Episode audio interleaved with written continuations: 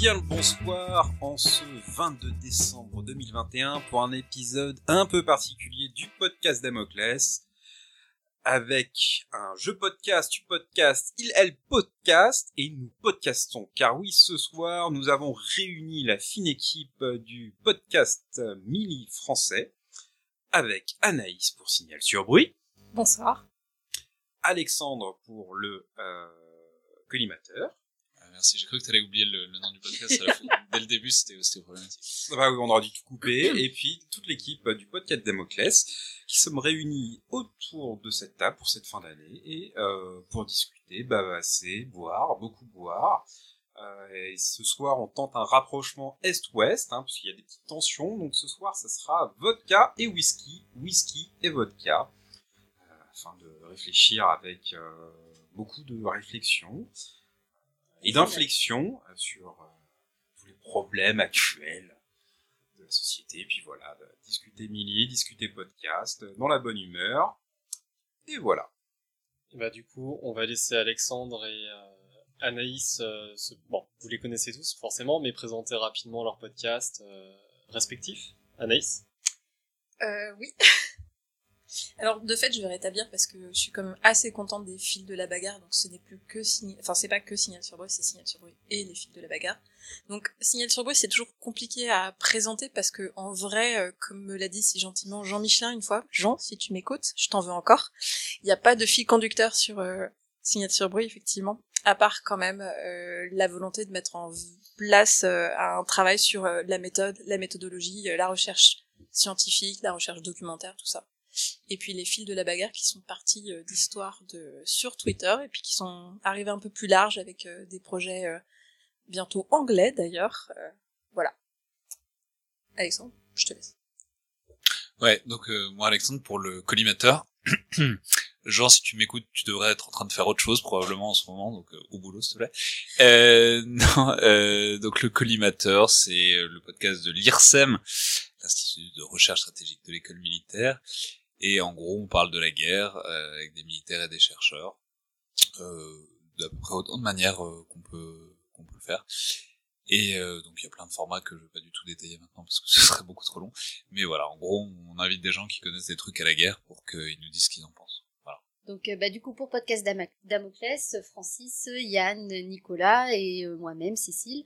Donc, bah, connaissez un peu la musique, c'est on boit, on parle, euh, on parle défense, un peu d'international, un peu de national, un peu de tout ce qui nous passe euh, sous la main et qui a un lien plus ou moins euh, clair avec le monde, le monde militaire. Voilà. Donc, bah, au sommaire de cet épisode, on boit. Oh, zut, quelle surprise. On va boire, on va présenter des bouteilles, on va vous faire des recommandations et puis on va discuter. Alors de quoi que c'est qu'on va causer On va causer de podcasts. On va simplement voir pourquoi est-ce que ces gens-là font des podcasts sur le monde militaire. Pourquoi? Quelle idée? Enfin, vraiment. Pourquoi pas surtout, en vrai. Ou pourquoi pas? Ou pourquoi pas? Voilà, on va peut-être susciter beaucoup de vocations ce soir. beaucoup. C'est peut-être pas une bonne idée en fait. On va peut-être s'arrêter là. Voilà. On, va, discuter de pourquoi podcaster, comment podcaster, pourquoi sur ce sujet-là et euh, comment est-ce que euh, on a choisi de le faire euh, respectivement et comment on arrive ou pas à le faire. On verra bien. Donc, pour commencer, je propose que nous buvions.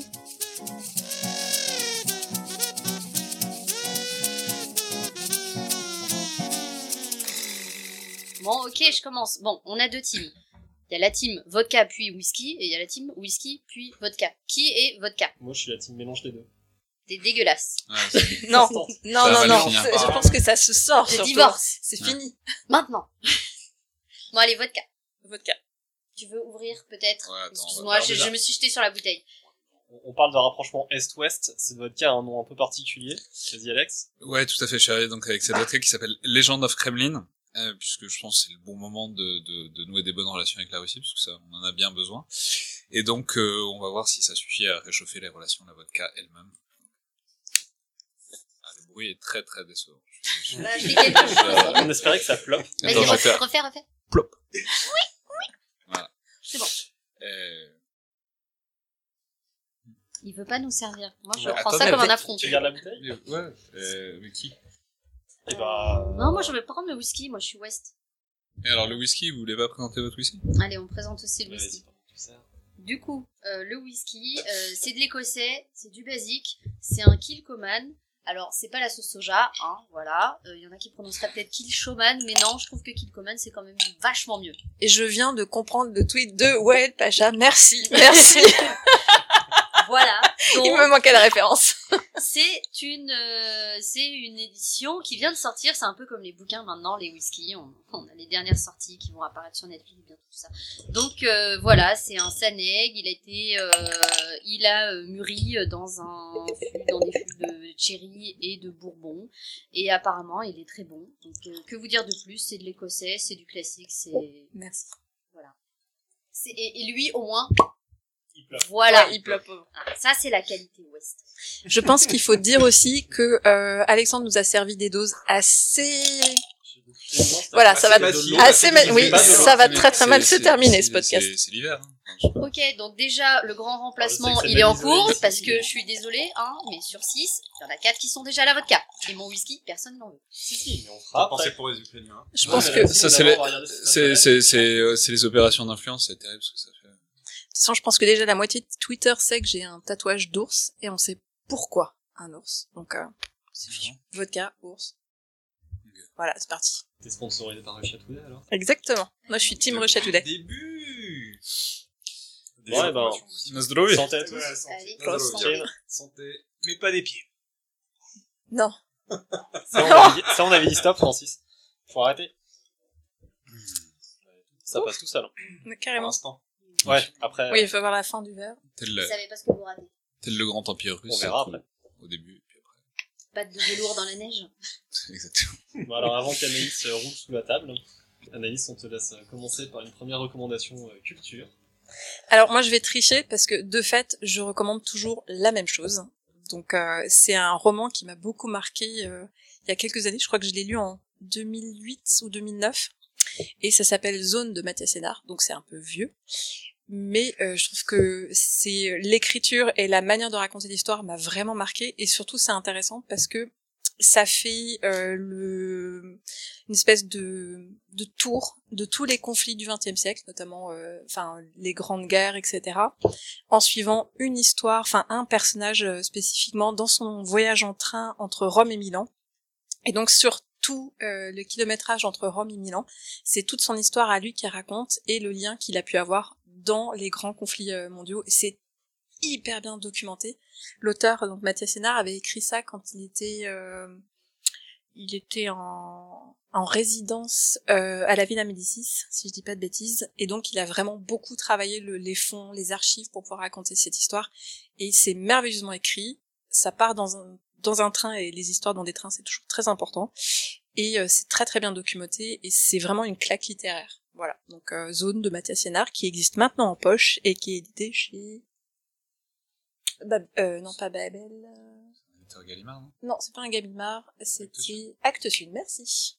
Une bonne réponse pour Alexandre. Si vous voulez, Un point. Un point. Il a gagné un shot de vodka supplémentaire. c'est, Voilà. si vous voulez quelqu'un qui a gagné un prix concours dans les dix dernières années, vous avez 50% de chance de dire acte Sud. Ouais, c'est vrai. C'est pas faux.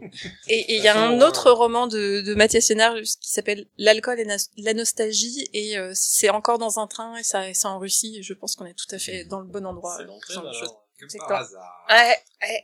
De toute façon, ça pouvait pas être Gallimard parce que euh, depuis qu'ils ont édité Jean Michelin, ils ont vachement baissé, je trouve. Ça, c'est pour toi, Jean, si tu nous écoutes. Allez, Jean. Écoute, pas ce truc. Oh, ça va y À son retour. Il y a des soldats Durand qui vont prendre des punitions et vont pas comprendre. Moi, finalement, voilà. Fais des pompes. s'il te plaît. Un week-end sous la neige. Non, vous êtes lâche. Bon, et ben, Très il bien. n'empêche que euh, ce whisky est excellent. Voilà. Il est tourbé, pas trop. Je tenais à le vendre un petit peu, c'est tout. Mais t'inquiète, je te rejoins dans de la 5 minutes. Russie, on parle que de la Russie. Merci. on finit la vodka, on arrive. Le dialogue. Ouais, C'est t'inquiète. ça. Et ben, pendant qu'on boit tranquillement, on va commencer à discuter podcast. Et du coup, avec euh, cette euh, première question pour euh, tout le monde, hein, évidemment. On pourrait appeler ça le podcast, du coup. Le podcast, exactement. Non, Super. le Whiskcast. Non, ça marche. Non, non, Alors, Whiskas, je crois que c'est déjà déposé, c'est déposé, c'est Ça va raté. être compliqué. demande. J'aurais pas pu travailler dans la com.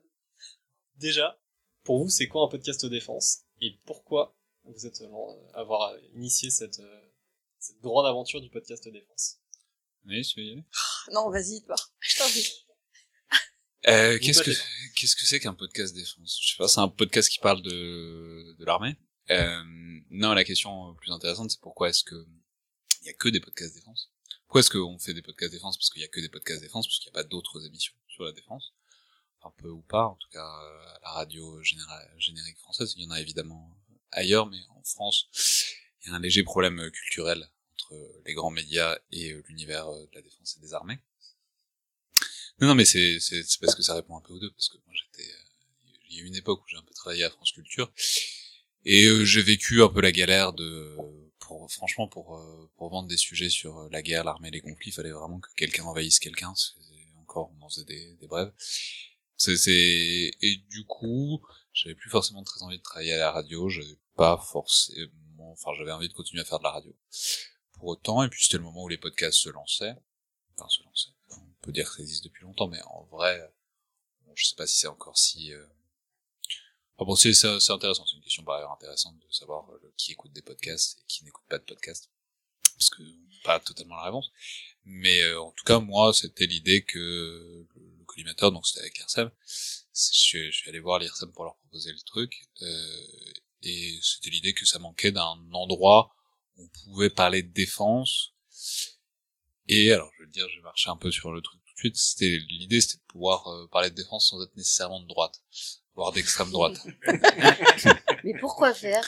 Non, non, mais c'est pas. C'est une vraie question. Il y, a- il y a rien de mal à être Non, de droite et tout va bien. C'est très français d'avoir cette asso- enfin, Mais non, mais c'est- il y a une. C'est- vrai qu'il y a une association. C'est vrai qu'il y a un truc un peu. Voilà, c'est c'est c'est pas. enfin, en tout cas, le, la, la gauche, l'univers de gauche a depuis euh, quelques décennies, disons, un problème culturel avec l'armée, parce que si, si vous voulez tout savoir, ça c'était parti d'une très longue enquête que j'avais fait dans la revue du. C'est comme ça que j'ai rencontré les, l'IRSEM, justement sur ce truc-là, sur ce fait qu'il y avait un problème culturel qui remonte en fait beaucoup plus loin, qui remonte essentiellement aux années 60, qui remonte hum, en, en gros qu'il y avait un problème entre l'université, euh, le monde politique et les armées, qui remonte globalement au putsch de 61. Et, euh, et voilà.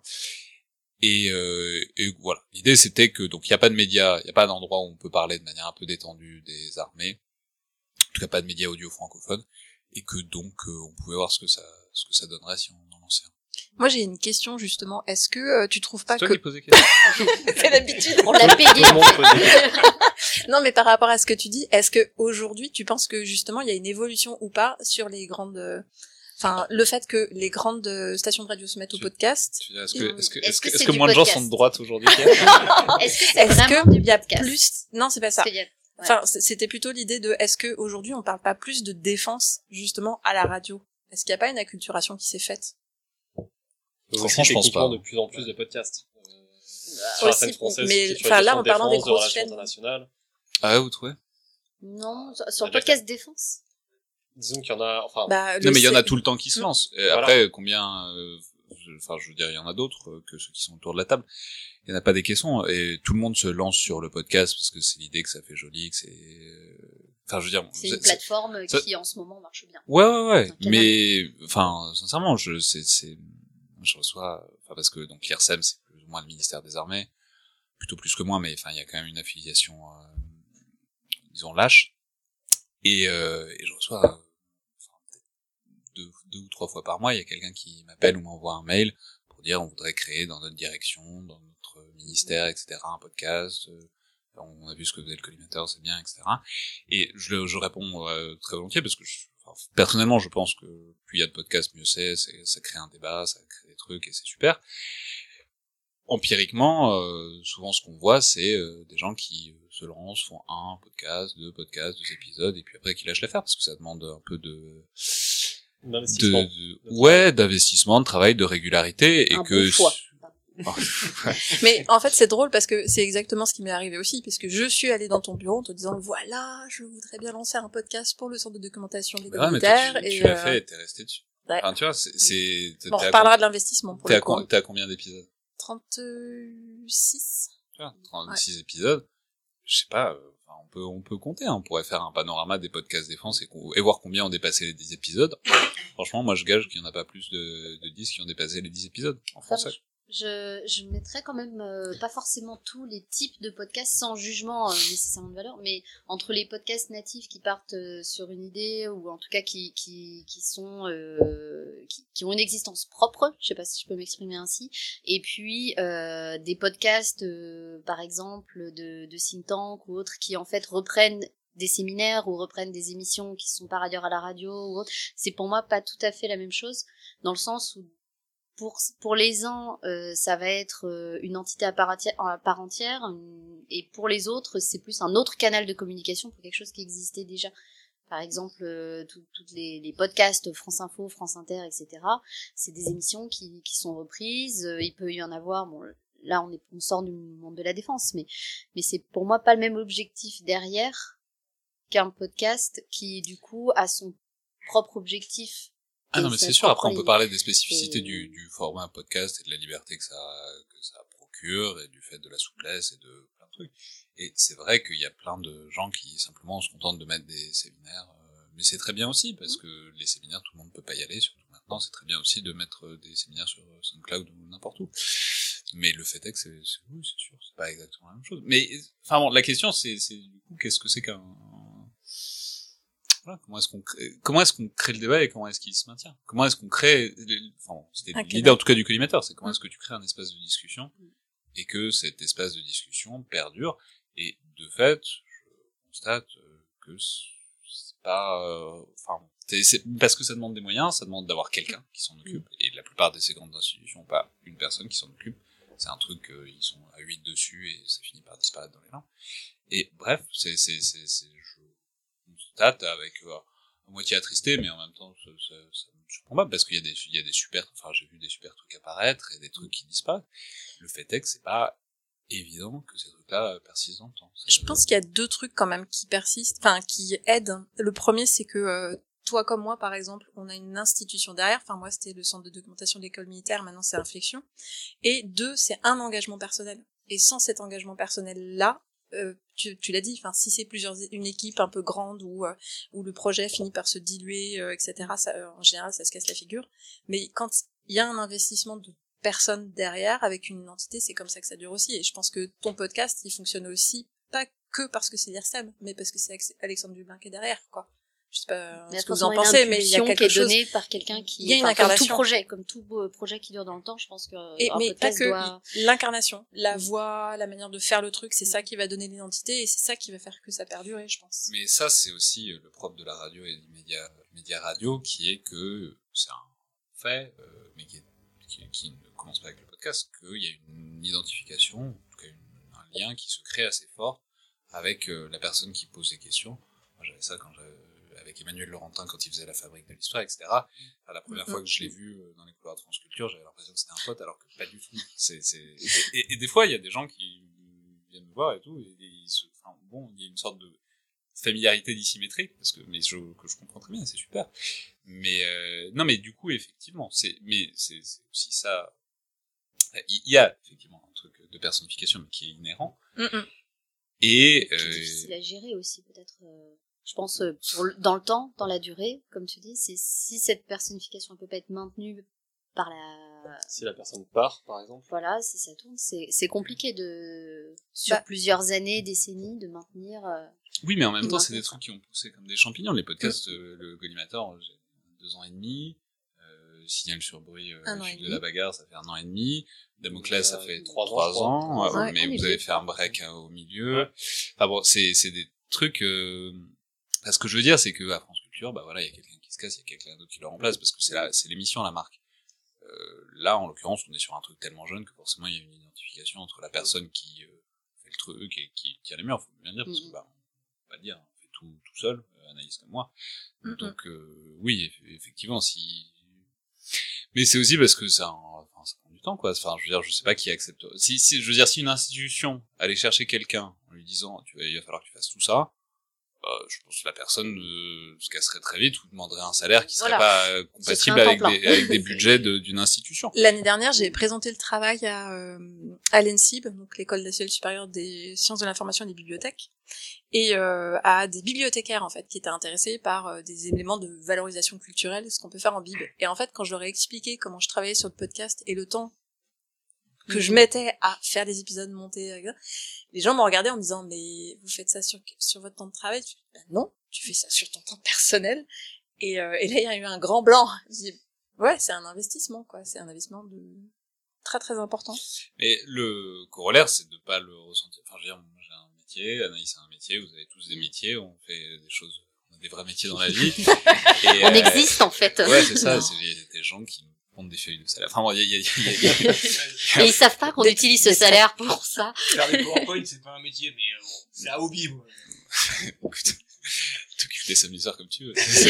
On sent qu'il y a du Minarm derrière. PowerPoint, Minarm, tout ça, tout ça. Non, non, non, Minarm, il dirait PPT.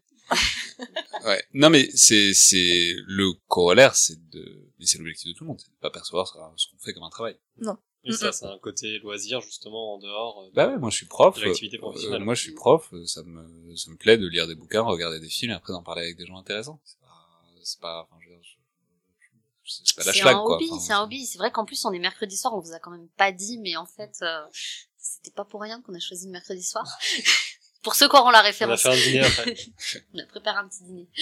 Nous, c'est plus simple en plus parce qu'on envoie les rushs à Lockheed Martin, puis après ils font le montage. Bah, c'est pas ça. à plaindre euh, là-dessus. Non, c'est Voilà, assez nous- simple. Nous, on a des grosses industries américaines qui, qui suivent derrière, et puis Yeah. parfois une petite aide russe. euh, Bah. D'ailleurs, ce qu'on- c'est vrai qu'on n'a jamais dit, mais, mais Fanfan, en fait, c'est un bot. C'est un chatbot qui nous a été prêté, on le teste pour Moi, voir. je pense qu'il faut c'est le rendez-le. Je, je suis une IA défaillante. Rendez-le. Il fait que des blagues de. Ouais.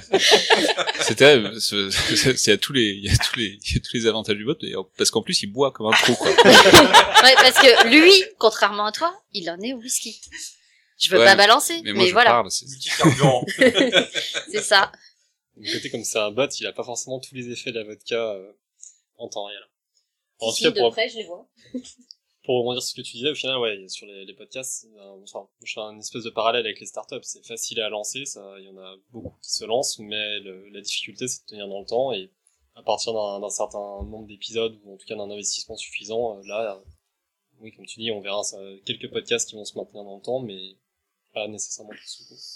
Ou pas, après, euh, ça peut être intéressant. Enfin, je trouve ça très intéressant aussi, des podcasts qui sont euh, sur une douzaine d'épisodes, sur une thématique spécifique qui approfondissent, puis après le projet est fini, et puis voilà, ça Ah, reste... c'est super, on- voilà, je trouve ça là, hyper intéressant. Et on peut parler, soit dit en passant, un exemple, un contre-exemple parfait de ce qu'on raconte depuis tout à l'heure, c'est les trucs que a fait France Culture depuis deux étés qui s'appelaient les nouveaux corsaires, avec les mecs d'intelligence online qui font des super séries de de ce truc, de, je, je, je, je voyais leur programmation, j'écoutais leurs émissions, j'étais hyper jaloux de leurs invités, de leurs trucs. C'est clair. En plus, j'étais jaloux aussi de leurs moyens parce qu'ils ont de l'habillage et tout, c'est, c'est, c'est hyper Reprends classe. un peu de vodka, hein, C'était. Ah non, mais c'est hyper bien, classe. Mais c'était super bien monté. Non, mais C'était vraiment. Voilà, propre. voilà un exemple Ouais. d'une grande radio qui est capable de faire un truc trop classe, mais elle le fait au cœur de l'été, euh, paumé dans un coin, et ça Mm. finit essentiellement par être écouté en podcast. Et est-ce que justement le podcast pour les grandes radios n'est pas une sorte de- pour la personne qui voudrait faire une émission, on lui dit bah non c'est pas possible et euh, on l'oriente vers le podcast et puis si ça marche, si ça prend, après ça peut découler en émission ou c'est les, les radios sont pas prêtes à ça. Enfin, ça fait longtemps que j'y suis plus, mais euh, en vrai, non. C'est- en vrai, Bah, c'est, c'est les- les- En même temps, maintenant, on voit de plus en plus, en fait, des courtes émissions, enfin, mécanique du journalisme, par exemple, qui fonctionnent en, en courtes séries, etc. Enfin, c'est, et qui, et il y a plein, enfin, ils publient France Q et euh, France Inter publient maintenant des podcasts qui sont euh, natifs podcasts, quoi, pour le coup, euh, vraiment sur cette forme-là. Et ça laisse une autre liberté, et c'est vrai que c'est un autre Ouais, mais ça a pas la souplesse d'un, enfin, je veux dire, une émission en France Culture, c'est normal, c'est le service public, mais il y a présentateur, il y a quelqu'un qui boucle les invités, il y a un réalisateur, il y a un mixeur, il y a des gens sur les réseaux sociaux. C'est c'est cadré. c'est plus cadré. Enfin, c'est cadré, mais ce que je veux dire, mal, ce que pas- je, ce que je veux dire, c'est que moi j'ai j'ai une idée le jeudi soir, euh, je, je contacte quelqu'un, ça fait une émission le mardi d'après, je, euh, et je, je la diffuse, euh, voilà, rapidement. C'est pas euh, c'est pas comme ça que ça marche dans une radio, quoi. Après, t'as forcément une agilité dans le podcast tel qu'on le fait là, que tu peux pas avoir au sein d'une grande radio, mais ça n'enlève rien au contenu, ça Il n'enlève y a un- rien, c'est des approches différentes. Il y a un truc quand même, c'est que par rapport à ce que tu dis, euh, toi tu peux le faire parce que t'es le collimateur, t'es l'IRSEM. Moi j'avoue que quand j'ai certains invités dans lesquels je me dis ah j'aimerais tellement bosser avec machin ou bidule, je contacte et je n'ai aucune réponse. Donc euh, je suis encore un tout petit podcast et des fois c'est très très frustrant. Mais moi aussi, j'ai pas, ça m'arrive tout le temps de me prendre des vents, c'est normal. Mais, euh, enfin, je veux dire, bon, tu fais pas boire un âne qui a pas. Enfin, je veux dire, si quelqu'un, non mais, Oui. Certes.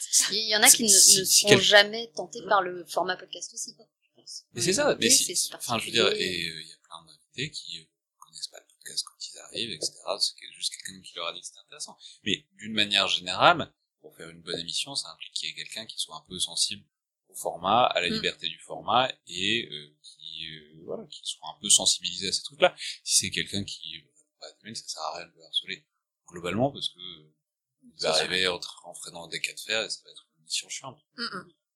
Et du coup, Alors. euh, Anaïs, euh, de ton côté, t'as pas répondu, c'est quoi un, un podcast défense Donc, pour, pour Alexandre, c'est euh, ça parle Milly.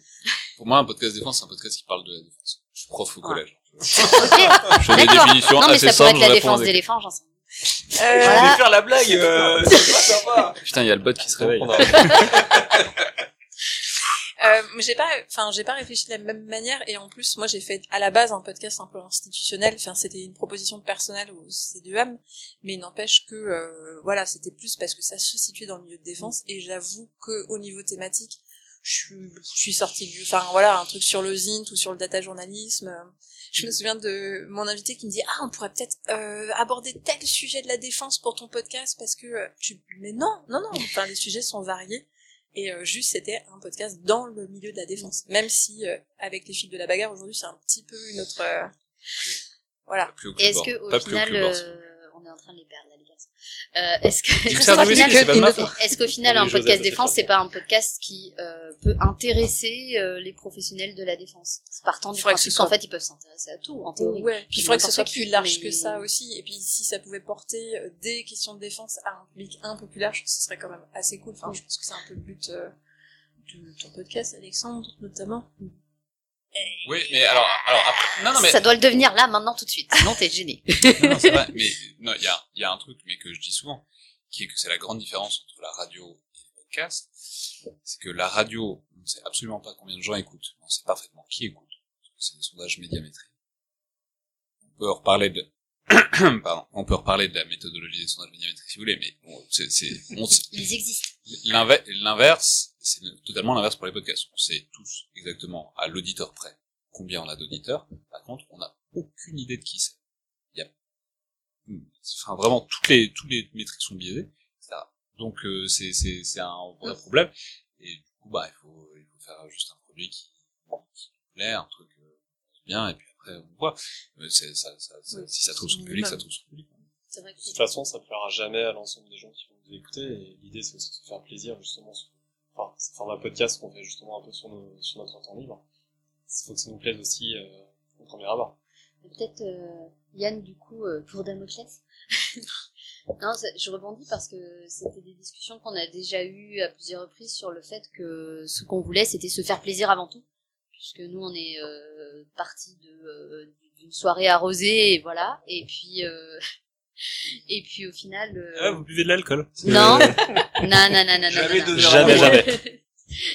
Et au final, euh, c'était surtout pour se faire plaisir et sans pression aucune. Enfin, comment Du coup, toi, de ton côté, tu l'as, Ben, tu, moi, tu c'est, l'as vu. euh, moi, c'est Wael, hein, qui, euh, qui, est, venu- qui est venu me chercher sur, sur Twitter. On, on discutait de, depuis pas mal de temps questions défense. Et puis, à, un- à un moment donné, on, on se disait comment le milieu de la, de la défense peut euh, sortir, euh, sortir, entre guillemets, de son, carcan, euh, et utiliser les nouveaux médias qui sont disponibles. En moi, à la base, j'étais plutôt parti sur YouTube. Je me dis, YouTube, c'est, c'est peut être quand même assez sympa. Et puis il me dit ouais non YouTube, c'est pas dangereux, mais euh, enfin c'est un peu, euh, c'est un peu la jungle etc. Puis je demande aussi des connaissances pour monter des vidéos, etc.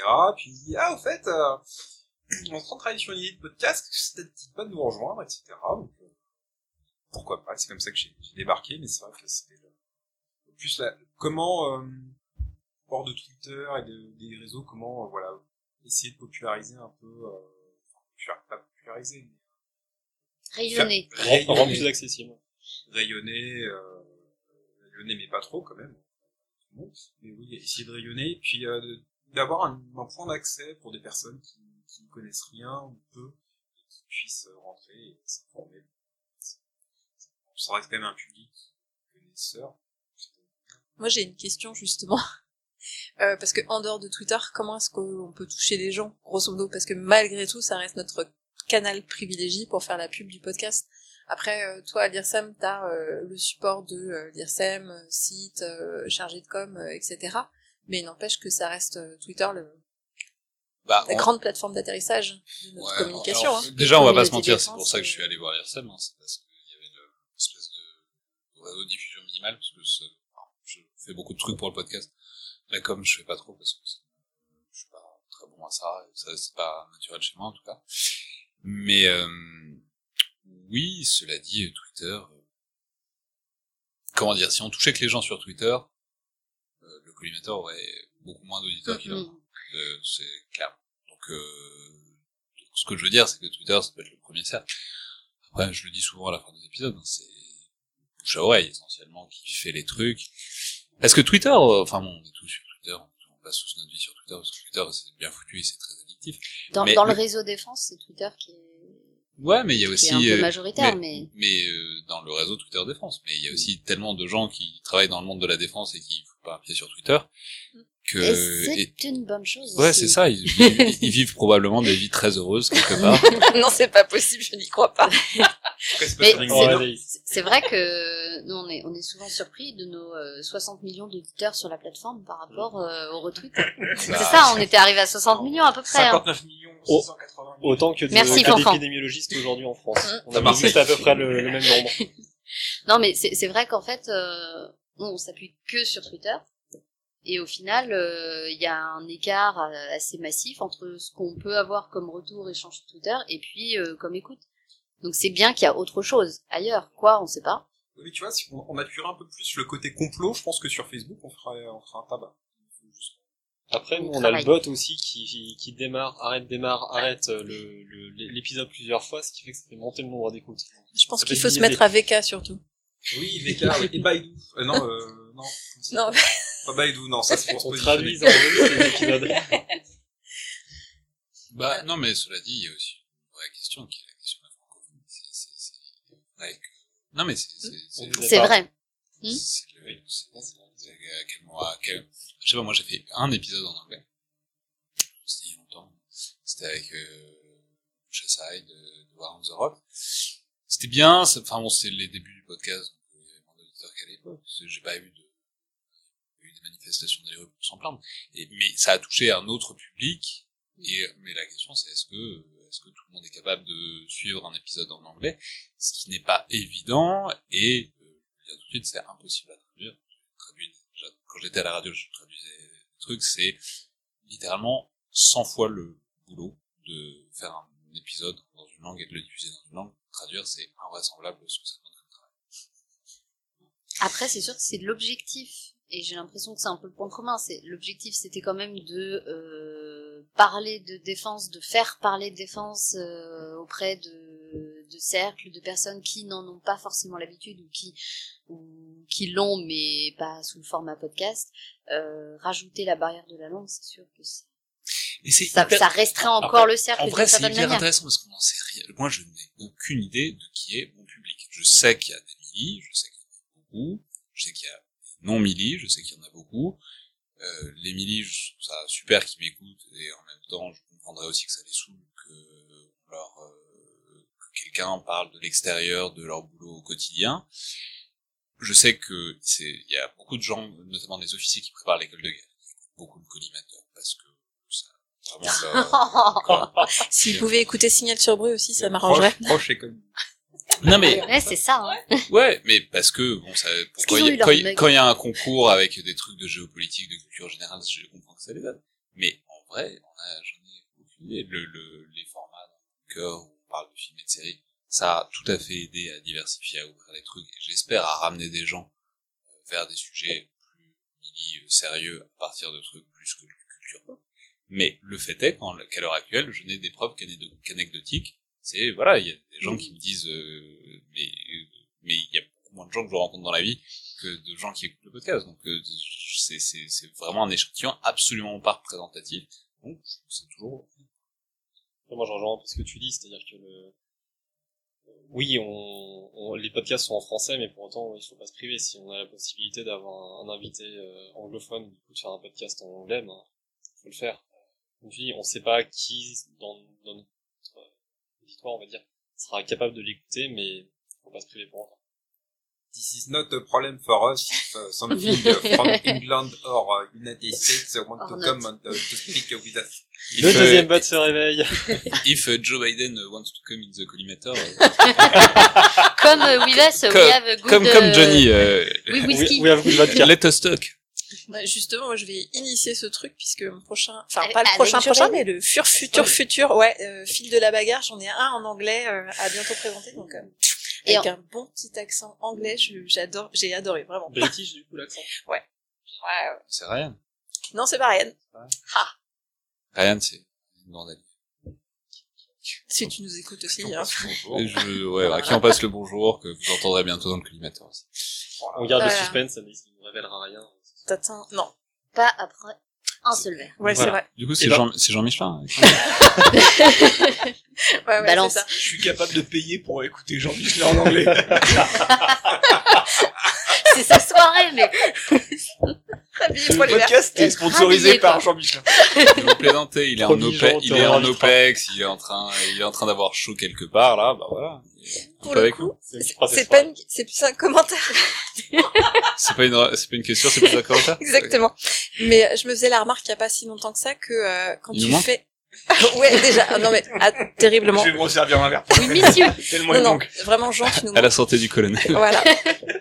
Podcast voilà. Euh, non c'est plus que euh, je trouve ça super rigolo parce que je suis partie sur les fils de la bagarre et toi t'as ton euh, dans le viseur.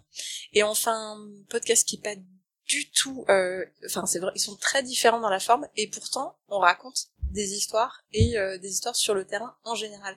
Et je trouve ça assez génial qu'on soit capable de faire euh, sur une base qui est très très proche un truc complètement différent quoi. Bah, c'est, alors c'est tout à fait intéressant parce que ça, ça renvoie à la problématique essentielle qui est de où est-ce que les militaires peuvent parler. Et, euh, Dans ton cul en louche, normalement, il répond. Non, ça, c'est- pardon, c'est les militaires. uniquement. Bah, pardon. Oui. Désolée. ok. Euh, trop d'alcool Il y a du montage dans cette émission? Non, Non, cool. je t'ai eu. cool, cool. Euh, non, mais c'est, c'est, c'est, alors c'est, c'est le truc que j'explique souvent aux gens qui viennent d'un viseur, c'est que euh, l'idée c'est d'avoir les histoires qui est telles qu'il a racontées au mess des officiers ou euh, dans un carré euh, sur un navire. Mais ça pose vraiment la question de qui veut raconter et qui peut raconter quoi. Et euh, le viseur, ça marche parce qu'il y a des, je vais pas entrer dans la mécanique précise, mais en gros il y a des systèmes qui s'assurent que leurs histoires sont validées avant d'être diffusées et que du coup ils racontent pas des trucs emmerdants pour eux ou pour euh, l'institution. C'est même pas l'institution, c'est même pour les modes de, fa- de faire, Oui, les, les, pour les le- process, le- les trucs, un truc de, je sais pas si je suis très très écouté, euh, enfin, du- des, des, des galaxies djihadistes du Sahel, mais euh, un truc, si, l'idée c'est quand même qu'il n'y ait pas un truc qui soit dit, qui soit emmerdant si euh, quelqu'un qui combat l'armée française l'entend. Bon. Donc il y a des process pour euh, faire ça, pour euh, s'assurer que ce qu'on diffuse est ok. Mais le deuxième vecteur, c'est aussi, les- toi tu passes par Twitter, et c'est les militaires qui se sentent de raconter un truc sur Twitter, ils peuvent cadrer leur truc, et ensuite ça peut devenir un fil de la bagarre. Mhm. C'est, c'est, c'est intéressant parce que c'est l'espace qui manque. C'est, le, je veux dire, quiconque a déjà rencontré un militaire, c'est que 97% du temps il a des histoires à raconter. La question c'est comment est-ce qu'on peut lui permettre de les raconter sans et de les diffuser surtout. Les raconter, il les racontera toujours, mais euh, et de les diffuser sans que ce soit un, sans que ce soit emmerdant pour lui, pour ses camarades, ou pour l'institution. Parce que Mhm. l'objectif c'est pas que Comment aussi, euh, je sais pas si vous avez déjà été confronté à ce problème-là ou pas, comment aussi éviter euh, d'éventuels euh, d'éventuels euh, militaires qui euh, seraient dans une optique de tribune et du coup qui seraient hors cadre hors du cadre que tu as cité là. Je pense. Voilà, Yann il est en train de se servir un verre. Euh, non mais qui du coup euh, risquerait de partir pas en vrille mais Mais en- justement parce qu'on fait de- pas de l'opinion déjà. Enfin, on n'a aucun podcast de. C'est pas d'opinion. Toi, c'est un travail quand même de recherche, euh, Alexandre. euh, c'est c'est difficile. Moi, c'est un travail de témoignage, mais il est hyper cadré aussi. Et euh, donc, euh, je, je pense pas qu'on est sur cette Après, dimension-là. un, un militaire en général. Alors après, bon, je veux mettre un, un truc close quand même, c'est que moi j'ai essentiellement des officiers pour des raisons qui sont liées au recrutement, de comment est-ce que je trouve les gens qui font des témoignages. Il s'avère que les officiers, en fait, ils ne deviennent pas officiers, ils font pas des carrières d'officiers en racontant des conneries dès qu'on leur pose une question. Et que ils se, enfin, parce que voilà, l'armée ça, ça cadre, ça que des trucs, ça fait rentrer des trucs si euh, besoin à coup de marteau, etc. Euh, c'est c'est un vrai truc. Cela étant, oui, il pourrait y avoir, euh, mais bon, c'est aussi du truc, euh, c'est aussi à ça que sert euh, le fait que ce soit validé, c'est que ils sont pas raconter. Voilà, on est parti sur une opération, euh, c'est vraiment une idée à la con. Je sais pas qui a décision. Quelle est la brutie qui a signé ce papier Non mais franchement. débile, on y est allé, mais à reculons, d'ailleurs, ça n'a pas marché. Voilà. Oh, bref, on va passer c'est vraiment ça en évite. Tu, veux dire qu'il y aura pas un test du VT4 dans la boue euh, avec le collimateur, non? Dans le nord de la France. Dans le nord de la France Euh, bah, on peut faire un, on peut faire un, Une page de pub en live. non, on pourrait faire un reportage embarqué à faire des drifts. Ça peut- Parfait. intéressant. Et là, il y a pas, on va vraiment faire une page de pub, et c'est Alexandre qui va se charger de, de vous divertir. T'es censé donner une reco- C'est- recommande un truc. c'est où je Recommande un raconte truc. les blagues. Je vais déjà raconter mes blagues tout à l'heure. Est-ce que tu as une recommandation à Des blagues de collège, précisons. Ah oui, euh, j'ai une recommandation. Est-ce que j'ai une recommandation? Oui, alors c'est, pas. non mais À part le chat, je veux dire. ouais, je recommande vivement le chat qui est dans ce, euh, qui est je- blanc, à qui est blanc comme neige. C'est, va très bien avec l'avocat. Bref. Euh, que alors j'y ai réfléchi un peu. C'est un peu compliqué parce que généralement quand j'ai un truc qui me plaît bien, j'en fais un, un épisode dans le bunker, donc c'est, difficile de trouver un truc euh, inédit. Et d'ailleurs, ce que je vais dire pas du tout être inédit, c'est euh, le bouquin dont j'ai fait un, épisode régulier du collimateur récemment, euh, de Vincent Lazerge, Mercredi Noir à euh, qui est un excellent bouquin édité aux éditions de l'École de Guerre, qui est une sorte de récit. Euh, je, crois que c'était son mémoire de l'École de Guerre. Mais je, je l'ai déjà dit dans le podcast que c'était un que j'ai fait avec lui, que c'était un excellent bouquin, c'est un bouquin vraiment exceptionnel et qui parlait à tout le monde. C'est-à-dire c'est à la fois narratif, c'est à la fois un truc un peu palpitant. C'est très, euh, c'est valable aussi pour les gens qui s'intéressent à l'histoire, parce que ça, c'est une vraie euh, réflexion intéressante sur comment est-ce qu'on raconte une bataille, comment est-ce qu'on raconte un événement militaire, comment est-ce que c'est possible de le faire sans trahir trop ce qui s'est passé et comment est-ce possible de le retracer. Et même pour les milices, c'est tout à fait intéressant parce que c'est aussi un rétexte, il y a des cartes, il y a des, euh, il y a des, enfin, euh, voilà. Important les cartes. C'est toujours important les cartes. On voit qu'il y a le mot rétex quelque part, sinon c'est pas vraiment midi. Ouais, c'est ça. Non, mais et euh, bref, je le l'épisode avec lui était c'était chouette d'en parler avec lui, mais le bouquin, c'est vraiment un très très bon bouquin. On peut tout à fait les faire euh, parfois les, les éditions de l'é- de l'école de guerre. C'est pas toujours le cas. Hein, les- d'une manière générale, euh, dans tout ce qui est militaire, euh, il y a toujours euh, à prendre et à laisser. Mais ça, c'est un des très beaux bouquins qui ont été publiés sur la guerre depuis longtemps. Et puis les éditions de l'école de guerre, c'est c'est- sourcé, normalement. oui, non, mais surtout, c'est pas exactement Gallimard, Robert Laffont ou tout ça, donc c'est pas inintéressant d'en parler parce que C'est moins accessible, peut-être. C'est moins accessible, c'est pas cher. Mais, Non, euh, Et puis c'est un mais- beau travail Non. éditorial aussi, ils sont pas mal. Enfin, je veux Ouais. dire, euh, esthétiquement, ils sont bien, c'est c'est propre. Ça, Non, mais c'est Ah, propre. Non mais attends, t'as lu des bouquins de l'Armatan Franchement, à l'école de gare, à côté, c'est une Rolls Royce. quoi. Ouais, on, commence à, Voilà. on, commence à, on commence à Ça, tracher pour l'armatan. Ouais, sur l'Armatan. L'armatan, si tu nous écoutes. Non, c'est dégueulasse, ça. Prendre l'avocat. euh, Oh là là, oui. Non, mais Oh juste pour sur le, sur le, sur Ouais, je pense qu'il y a aussi un truc qui est intéressant, c'est la diversité des sujets qui sont abordés et des prismes. Il y a effectivement des choses qui sont, euh, on va dire, entre guillemets, euh, plus sur, sur de la, de la, théo- de théorie ou un, style, il y a pas mal de mémoires qui sont publiées, mais il y a des choses aussi très différentes. Ça reste un- une édition, euh, une édition institutionnelle, mais moi, moi, j'ai vraiment eu des, très très belles choses. Mais accessoirement, on s'en fout de Ouais. l'esprit Ah critique. mais- Enfin, je veux dire, c'est c'est pas, enfin, c'est pas, on s'en fout de On l'esprit s'en fout de critique. l'esprit critique. Est-ce qu'on peut s'arrêter là Et euh, voilà. C'est- C'était la fin du. Donc podcast Milly, on s'en fout de l'esprit critique. Non, c'est pas ça, c'est pas ça. C'est que, c'est que, il- Le politburo, c'est c'est pas, c'est pas inintéressant de savoir hiérarchiser ce qu'on Ouais. fait et où. Toutes les éditions de la Terre ne sont pas obligées d'être toujours dans un esprit critique, hyper euh, incisif et corrosif. Quand on, quand quelqu'un achète un bouquin aux éditions de l'école de guerre, je pense qu'on peut assumer que le pari, c'est pas forcément d'avoir quel- quelque chose qui désingue les opérations actuelles de l'armée française. C'est, voilà, et c'est pas un souci. Des bouquins euh, qui désinguent euh, ce que la, la guerre que fait la France euh, ici et ailleurs, il y en a, ils sont très bien, ils sont 100% nécessaires. C'est probablement pas aux éditions de l'école de guerre qu'on va les trouver, et c'est pas inintéressant. Voilà, on peut, on peut, on peut aussi euh, être capable de hiérarchiser les sources et de savoir. Mais pourquoi je voulais parler de Mercredi Noir à Mayenne Parce que je pense que c'est un bouquin qui aurait totalement pu, pu être publié tout à fait ailleurs. Ça a été publié aux éditions de l'école de guerre pour des raisons de parcours euh, d'un texte, etc. Parce que c'est son mémoire de l'école de guerre, tout va bien. Mais il mérite euh, plus de diffusion que ça, et je sais que les éditions de l'école de guerre n'ont pas euh, 800 attachés de presse pour euh, pousser le bouquin dans toutes les rédactions. Et euh, je pense que c'est un serait tout à fait exemplaire dans euh, la manière dont on peut essayer de faire l'histoire de certaines guerres aujourd'hui. Ce que tu dis, c'est que c'est accessible, y compris euh, pour euh, hors euh, des personnes qui sont absolument pas du milieu défense, militaire ou intéressées C'est tout à fait accessible pour tout le monde parce que c'est l'histoire de mecs qui se retrouvent à essayer de prendre d'assaut un compound euh, dans la vallée de la Capissa et que, qui se retrouvent avec un mec qui se met une balle dans la tête et, euh, et à partir de là la journée part.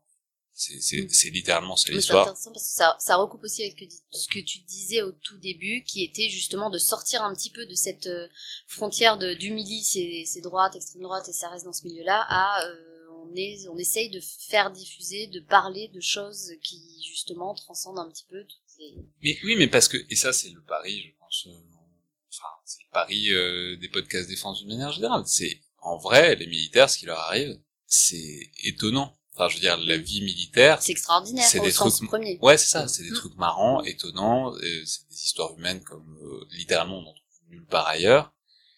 C'est important de les raconter, et en même temps, pour des raisons qui sont bonnes ou mauvaises, c'est pas facile pour eux de les raconter. Euh, donc voilà, c'est important de donner des espaces, n'importe quoi, ou les podcasts, c'est important de donner des espaces où ces histoires-là peuvent être transmises, saisies par les gens que ça intéresse, même C'est- lointainement. C'est intéressant parce que c'est deux, deux, c'est deux approches complémentaires que vous utilisez tous les deux, c'est-à-dire à la fois faire donner un espace d'expression au personnel de la défense, parce qu'en fait c'est vrai qu'on parle de militaires, mais techniquement il y a aussi les civils de la défense qui peuvent, qui, peut-être pas une vie aussi pa- palpitante, mais qui peuvent effectivement euh, avoir des choses à raconter et euh, en même temps euh, pouvoir aborder ces sujets en dehors du côté interview et faire parler quelqu'un, Mhm. enfin faire parler euh, sans brutaliser, hein, on est d'accord.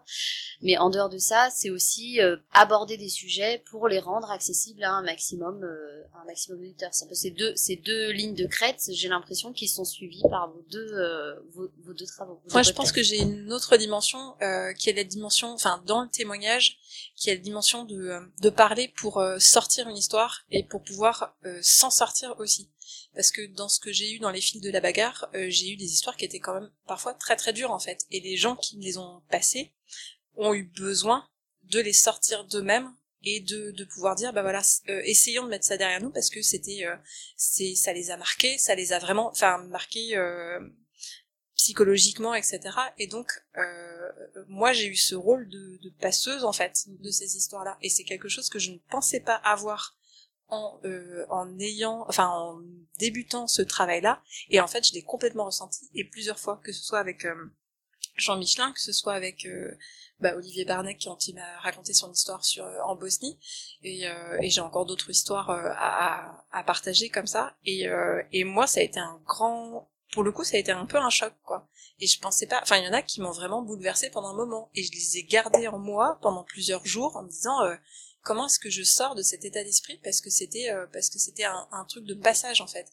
Et euh, c'est quelque chose dont on a parlé un peu avec euh, Bénédicte Chéron quand on a fait euh, l'épisode ensemble et que je trouvais intéressant sur cette idée de euh, quelle distance on prend aussi par rapport à ce qu'on raconte.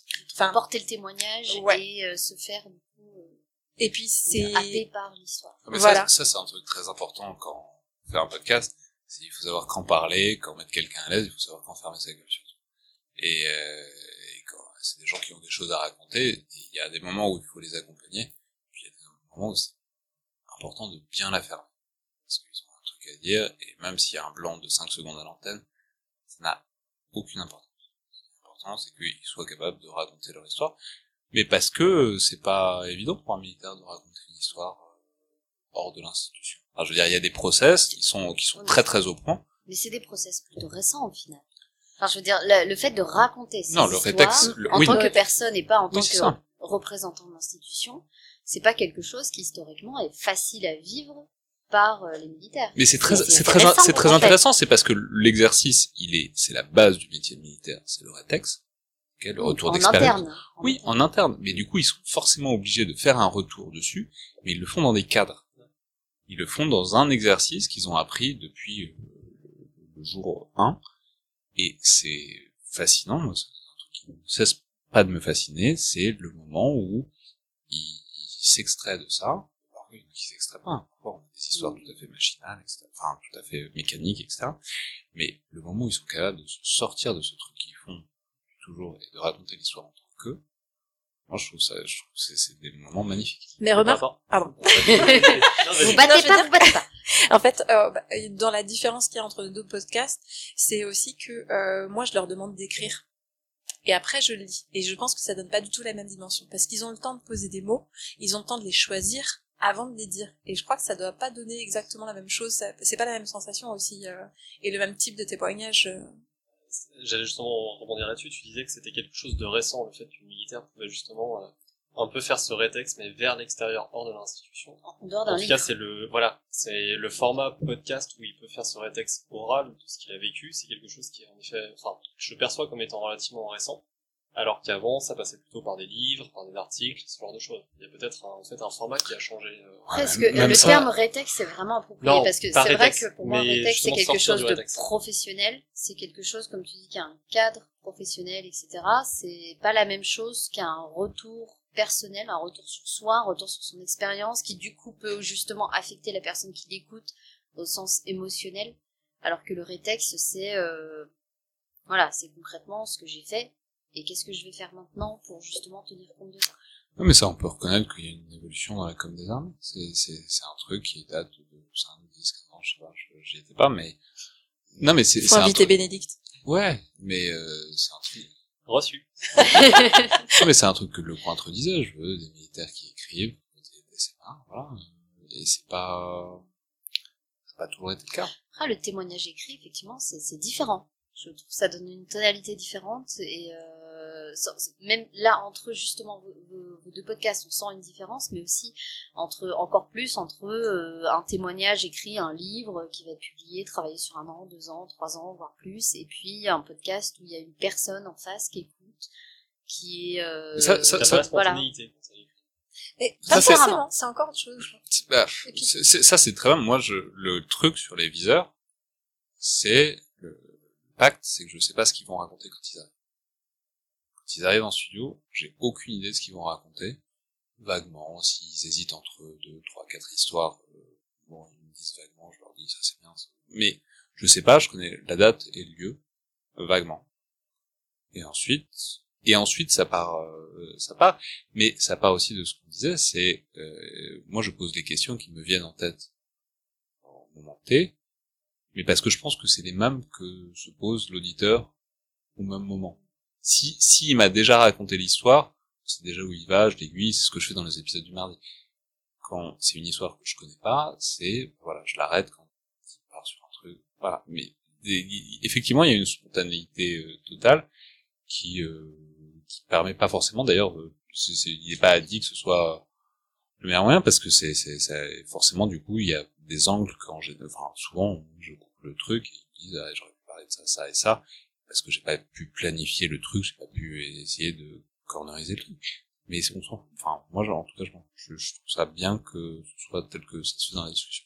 Mais en fait, je crois qu'il y a un truc structurel sur nos deux euh, expériences du podcast, c'est que toi, tu viens de la radio et en fait, moi, je viens du théâtre. Et je pense que j'ai abordé le podcast sur un angle euh, plus, euh, enfin, je sais pas si c'est artistique, mais euh, en tout cas, la dimension euh, que j'ai investie, elle était, euh, enfin, la lecture me semble naturelle en fait. Le montage, la lecture, euh, le, le le positionnement est pas exactement le même et je pense que c'est ce qui fait la complémentarité aussi de nos, nos travaux et c'est pour ça que je ferai jamais un épisode du collimateur tu feras pas un fil de la bagarre enfin a priori Alors que, euh, effectivement, nous, la lecture, c'est plutôt le frein, justement, où on a dû dépasser au début. euh, oui mais on passait, c'est passer du, pas de même quelque chose de lu Oui. à quelque chose de, de vivant. Parler. Mm, mm. mais après enfin moi je considère les fils de la bagarre enfin pour moi c'est important de le lire parce que c'est porter voix porter témoignage et c'est une autre manière de faire du de la radio pour le coup euh, sur ce, ce truc là Justement, est-ce que c'est pas tout, l'intérêt, enfin tout l'avantage entre guillemets pour ces militaires de euh, d'interagir avec des civils, justement de de pas euh, parler avec quelqu'un de l'institution et de du fait de parler avec des civils, de, de devoir sortir de son vocabulaire et son univers militaire pour s'adapter entre guillemets à des personnes qui, d'une certaine manière, n'ont pas les les codes et les réflexes d'un d'un militaire entre guillemets, enfin. de- Ah, moi, je fais le con hein, tout le temps. C'est, c'est, c'est- non mais j'ai- oui c'est, c'est c'est un truc que t'as dit dès le départ ça Non mais c'est vrai. Enfin, c'est- pardon Alexandre Non mais c'est vrai. Je fais, je fais, je fais l'abruti parce que c'est, c'est important. C'est parce que, mais et soit dit en passant, c'est un truc qui devient de plus en plus difficile euh, de parce que au bout de deux ans et demi à parler, je sais pas combien de fois par semaine avec des milliers, au bout d'un moment, je connais les trucs. Enfin, je- La culture. Ouais, mais je, enfin, je sais ce que c'est, euh, je sais pas qu'une gazelle, euh, ce que ça peut faire, ce que ça peut pas faire, mais pour autant, l'auditeur qui débarque sur cet épisode-là, il sait pas. Donc c'est un effort de poser la question con, qui, enfin, de, de faire semblant qu'on ne sait pas, parce que il y a des auditeurs qui savent très bien, c'est super, mais la plupart des auditeurs ne savent pas.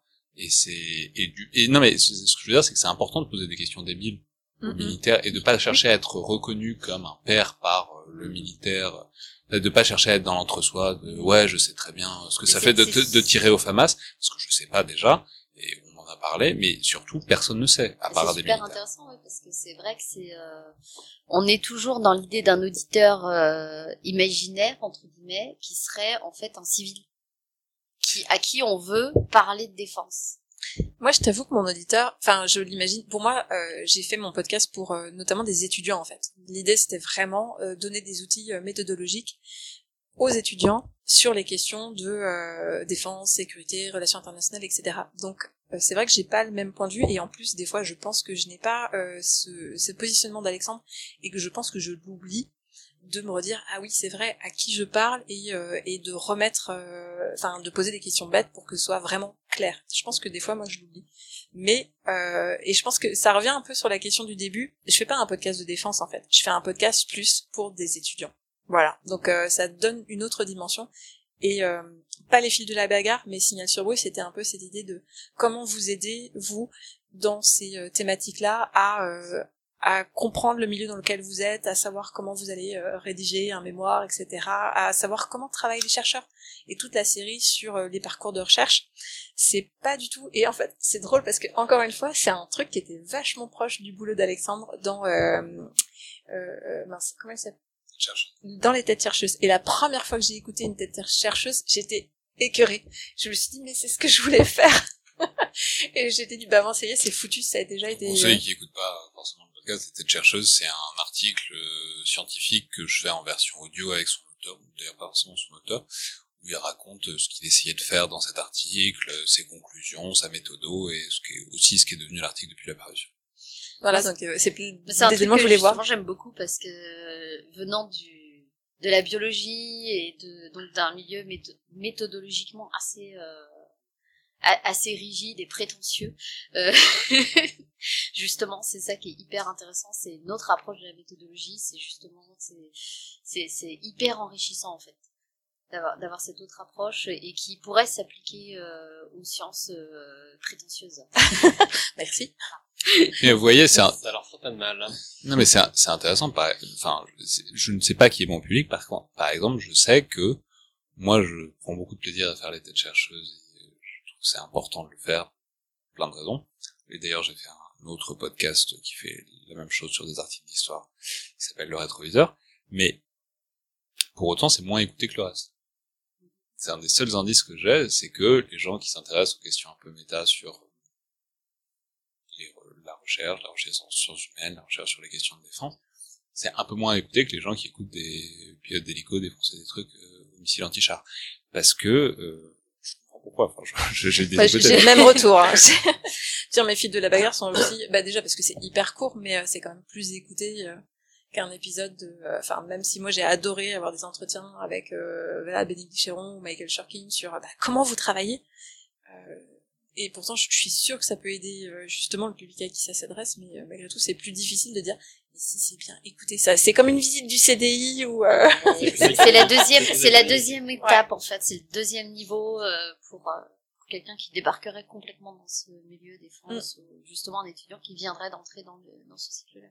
C'est vrai que c'est intéressant de, de, de voir que vous, de votre côté, vous avez recherché ce côté de donner une parole aux militaires, en tout cas transmettre euh, des outils euh, de futurs chercheurs potentiels. Là où, du coup, sur le podcast Damoclès, nous, comme justement on n'était pas institutionnel, on n'avait pas forcément autant d'accès à des invités, on avait plutôt orienté dès le début sur l'idée de parler de, questions précises, pas forcément précises, parfois c'est plutôt des, sujets larges, mais où en tout cas, voilà, c'était nous qui lisions, on, faisait un travail en amont plutôt conséquent de, lecture, de- d'information sur les sujets qu'on traitait, pour essayer justement de, transmettre euh, ce qu'on en avait compris. Et Mais- avec mais le là- bot euh, c'est qu'on a, marrant, c'est pas tout. Là où c'est très intéressant, c'est que c'est peut- des familles et c'est des généalogies différentes de podcasts. Et Tous s'il y a des podcasts qui sont avec des invités, des conversations, moi, essentiellement, je fais des émissions, je trouve que ce devrait être des émissions sur France Culture ou France Inter. Enfin, Oui. pas, pas, pas pour la qualité.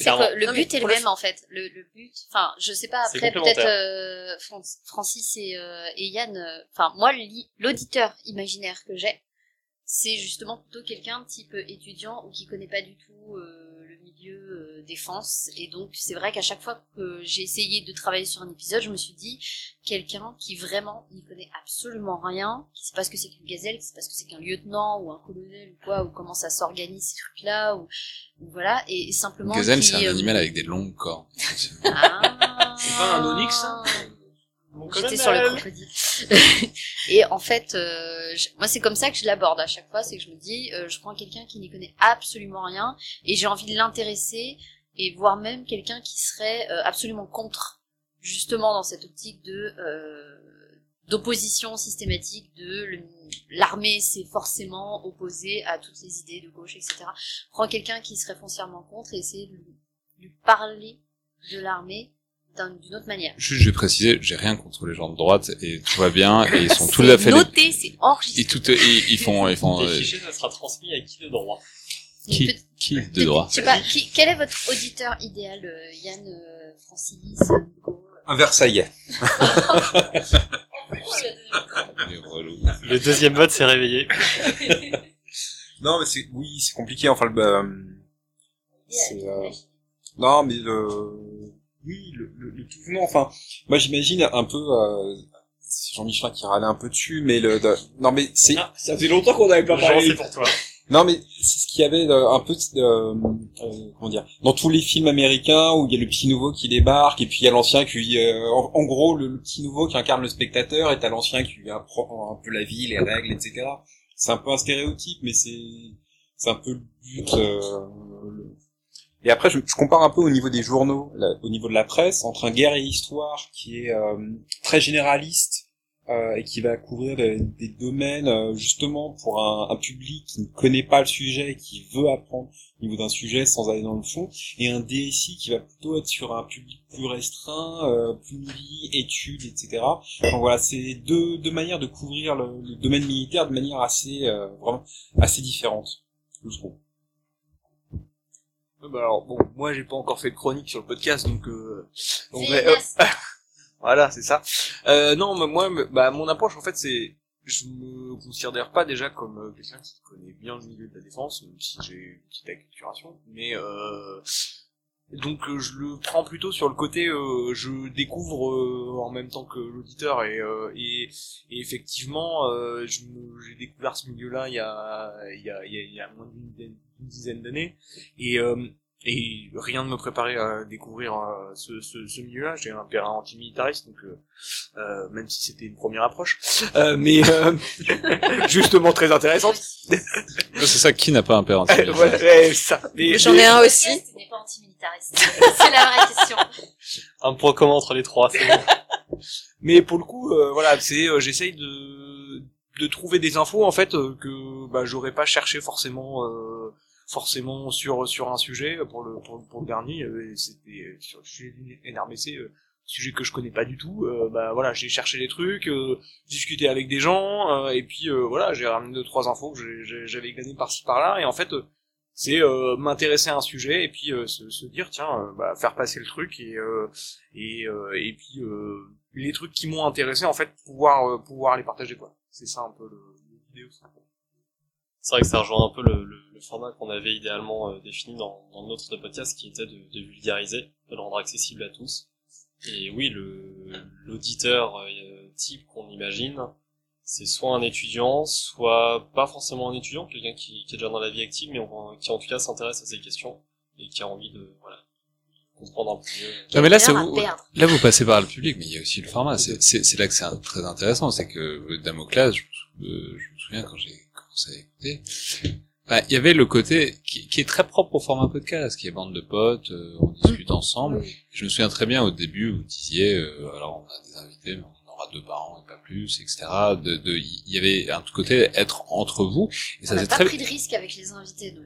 On, on la joue safe. On, on en a pris, on en a pris qui aime picoler déjà. Ouais, mais c'est et, et c'est très bien aussi, et c'est une des raisons du format podcast, c'est que voilà, là on, on entend allumer des clopes et, euh, et, et on picole depuis tout à l'heure, etc. Et c'est et c'est un truc. Euh, non. je, je suis en train de par- je suis en train de parler, on est c'est en train d'essayer de me force fider du, du whisky. Non, mais on a une technique. personne. On a une technique tellement rodée pour faire boire les gens. Mais Non, non, mais ju- juste, c'est, c'est, voilà, c'est, c'est deux manières tout à fait différentes. Moi, j'essaye de m'effacer autant que possible. Euh, et c'est, de fait, au bout d'un moment, je je sais pas, 200, 300 épisodes, c'est pas c'est, c'est pas facile. Comment il se la c'est un truc pète de fou quand même. Il se la pète un peu, hein. vrai, au bout d'un, au bout d'un moment, c'est pas, enfin, je veux dire, les gens savent que c'est moi qui pose des questions, etc. C'est, c'est pas facile de faire le mec qui parle jamais. Euh, mais Est-ce que c'est pas frustrant aussi? Pas du tout. Alors, pas du tout. Parce que je suis très Tu content. reçois beaucoup, en fait. Ah, mais je ne fais que ça. Je, je, je, je, je suis là pour apprendre des trucs. C'est c'est vraiment pas. Mais euh, Sur le sujet sur lequel tu dont, dont tu parlais tout à l'heure, moi j'ai une question justement. Mais vous, c'est quoi votre podcast? Enfin, chacun, je sais pas, mais moi j'avais un modèle. ça, c'est podcast. Euh... Alors, suivre, euh, madame, vous êtes arrivée... euh, faut suivre un peu l'analyse parce que la, la vodka n'excuse pas tout. Donc, euh, je suis on passée au repart whisky. au début, on repart. Non, non, mais c'est quoi votre modèle de podcast? Quand vous avez commencé Vous pensiez à quoi?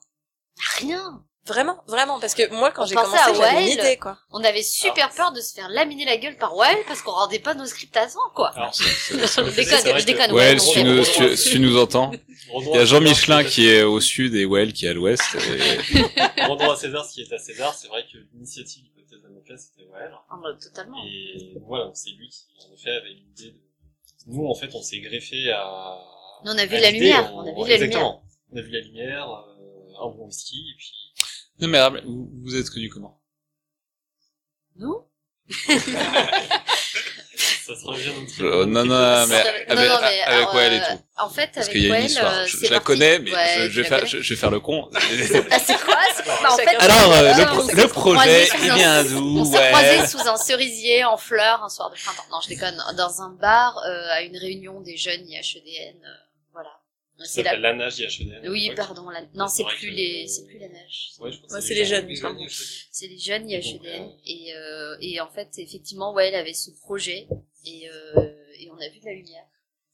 Et enfin voilà, on Ouais. a vu un truc qui, qui était qui était cool, qui était chouette, et alors qu'on n'avait pas du tout. du nous, ce qui nous avait vraiment beauté, c'était le côté, oui, alors on n'avait pas le temps, c'est sûr, mais comme on l'a dit, c'est un investissement sur le temps libre, tout ça. Ce qui nous avait beauté, c'était le côté, le format, en fait, qui, justement, euh,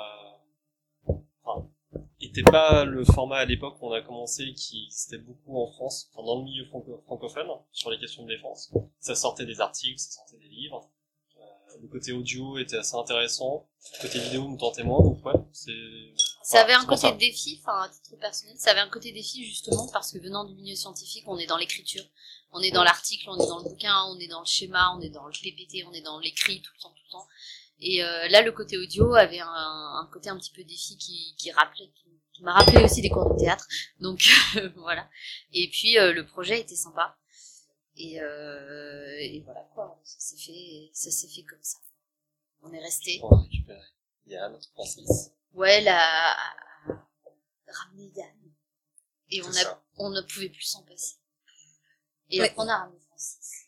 On pouvait plus s'en passer aussi. Et toi, Alexandre, t'avais un modèle ou c'était juste, euh, tu savais grosso modo que juste c'est la forme que t'avais ou t'avais un podcast en tête? Non, j'avais, non, je- j'avais euh, un énervement de, c'est pas normal que ça existe pas à la radio.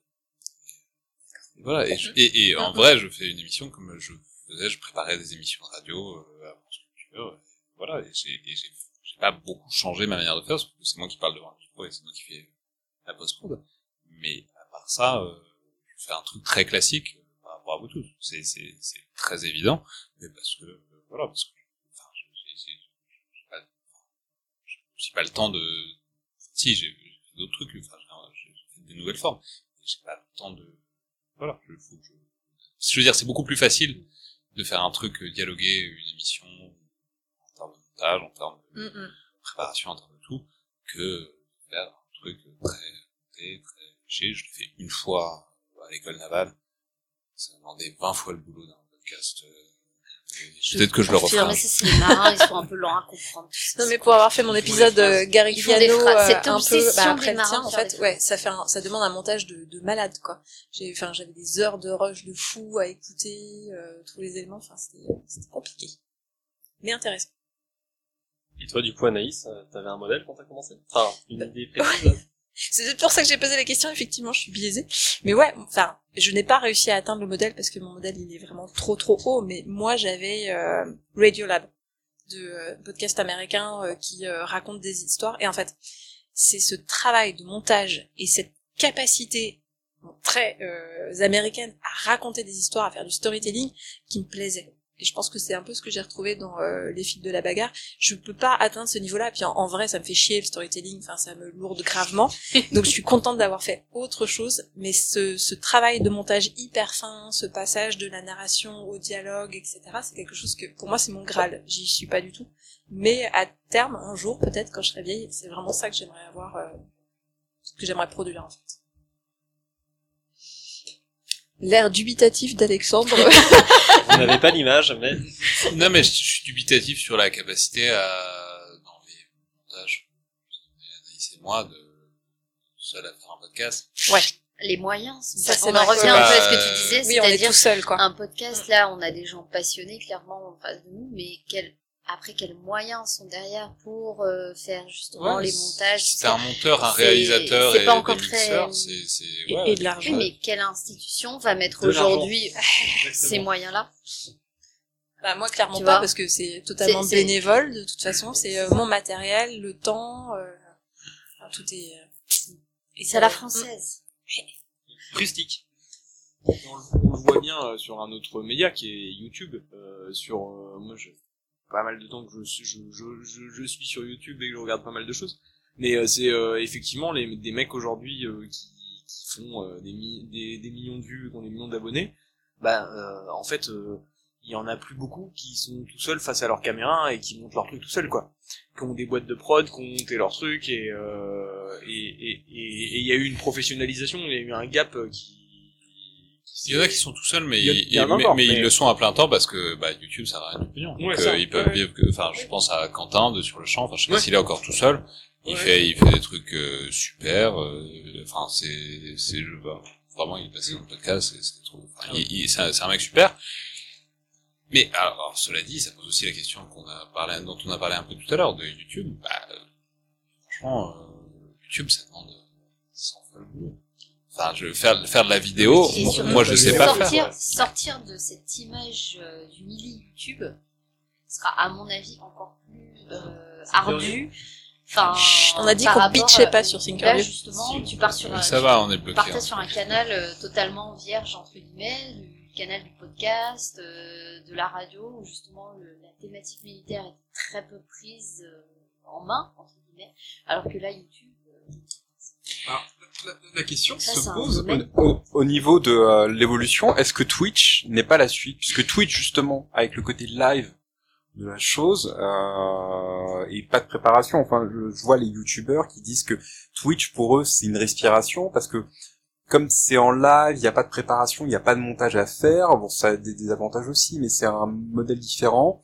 Après, se pose la question sur YouTube aussi de des officines qui sont derrière et qui peuvent pousser les contenus avec une écoute qui est quand même dix fois plus forte que les podcasts. Enfin, il y a, une émission YouTube va être vue énormément. Si l'algorithme arrive, en plus, c'est c'est assez radical. Mais il y a, y a une question là-dessus au niveau de la défense sur. Ouais, Je suis très sceptique sur Twitch parce qu'en fait, euh, si pour moi le live a un intérêt, c'est pas le saint graal. Et en fait, euh, on valorise trop le live par rapport aussi à un travail préparé qui serait peut-être plus, qui aurait plus d'heures, enfin type iceberg, avec plus d'heures de travail que de d'heures de rendu, mais qui serait un travail euh, sourcé, préparé. C'est peut-être le côté chercheur qui prend le biais, mais euh, le live est pas toujours une bonne chose. Oh, et il y a certains sujets qui doivent être travaillés et approfondis Puis c'est fondamentalement complémentaire en vrai, c'est juste euh, ça. C'est deux objectifs différents pour moi. Après, le, n'est pas mieux. Le live avec des invités du, du milieu défense, justement, peut aussi poser problème. Parce que le live implique que du coup, il n'y a pas forcément de montage derrière, et il n'y a pas forcément de rattrapage possible. Euh, ça, c'est plutôt vous, euh, justement, puisque vous avez beaucoup d'invités dans, dans, dans, dans vos podcasts. Euh, Est-ce que justement le live, c'est c'est un obstacle ou potentiellement... euh, Faudra des même euh, de temps en temps une volonté.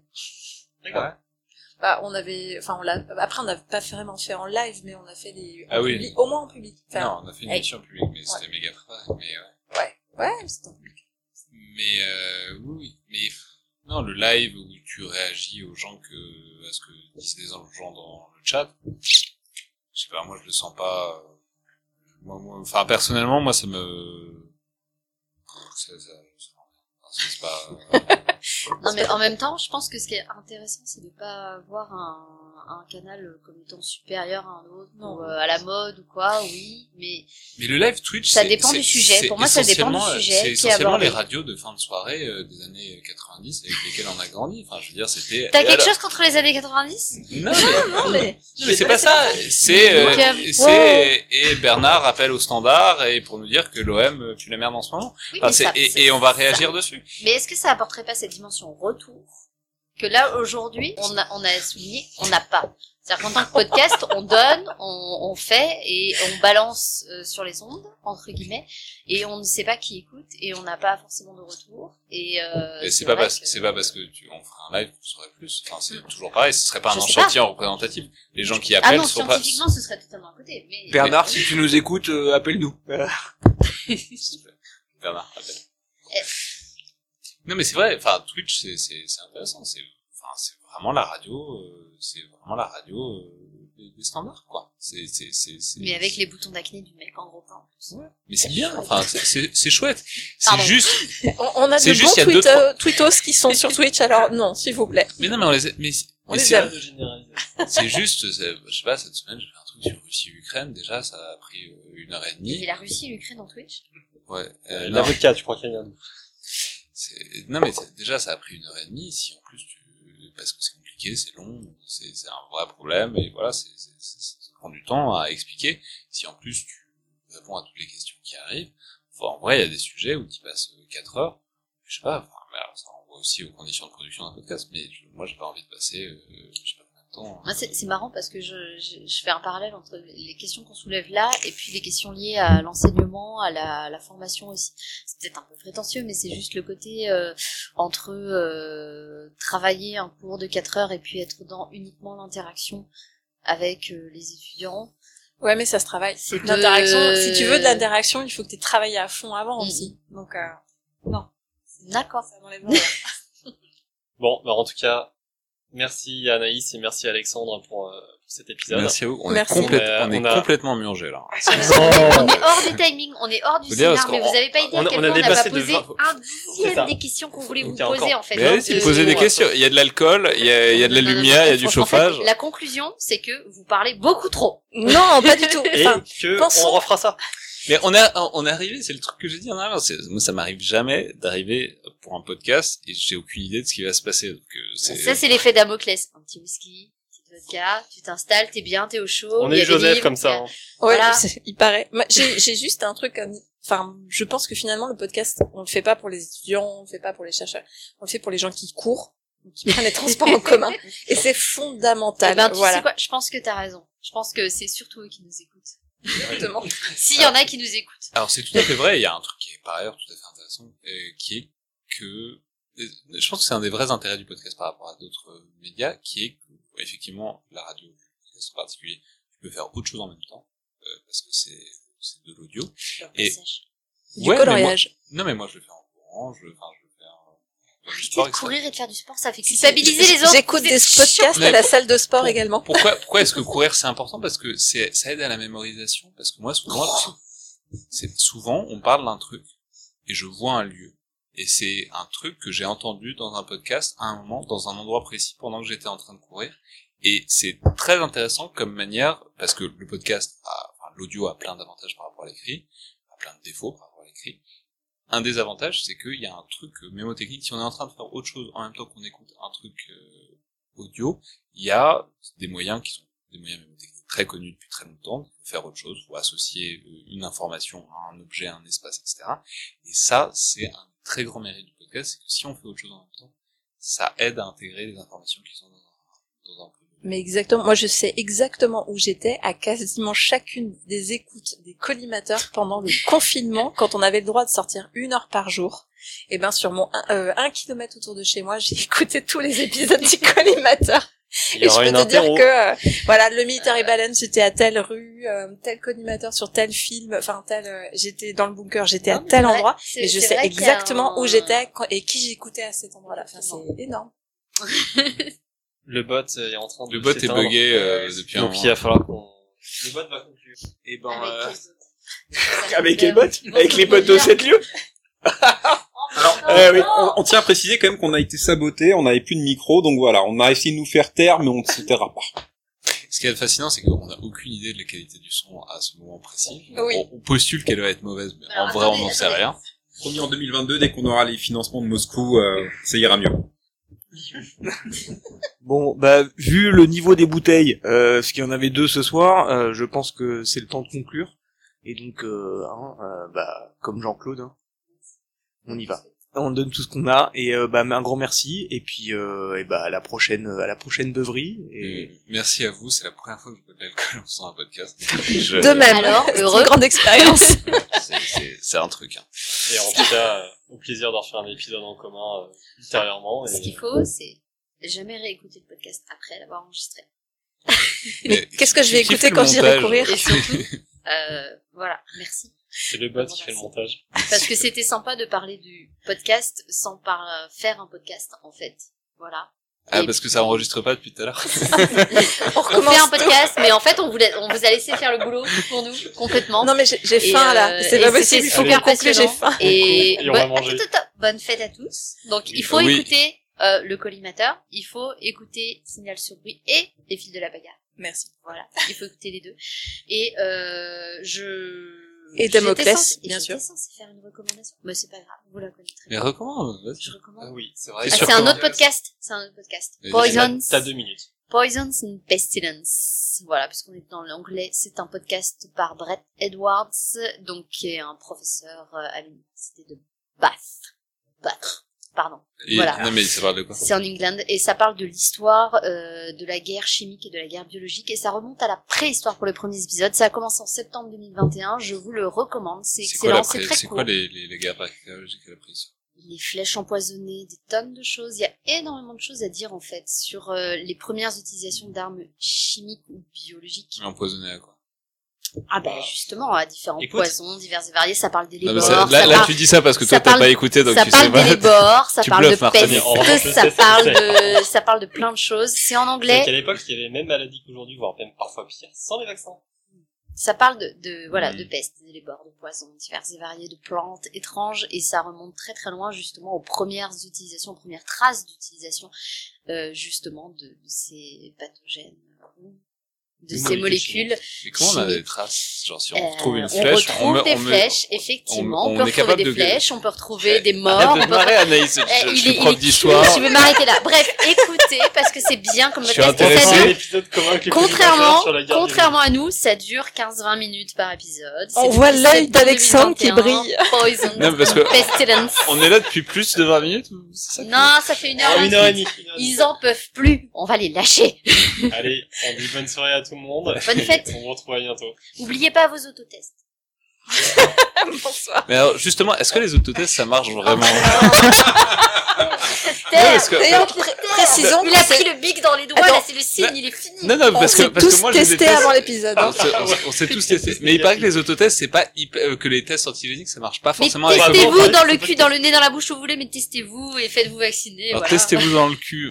Vous Et passerez... ça marche Ça non. Mais marche oui, c'est pas- toi, t'as pas vu ça. Les Non, j'ai pas vu ça. Il y a des toilettes vous passez des soirées différentes des miennes, de toute évidence.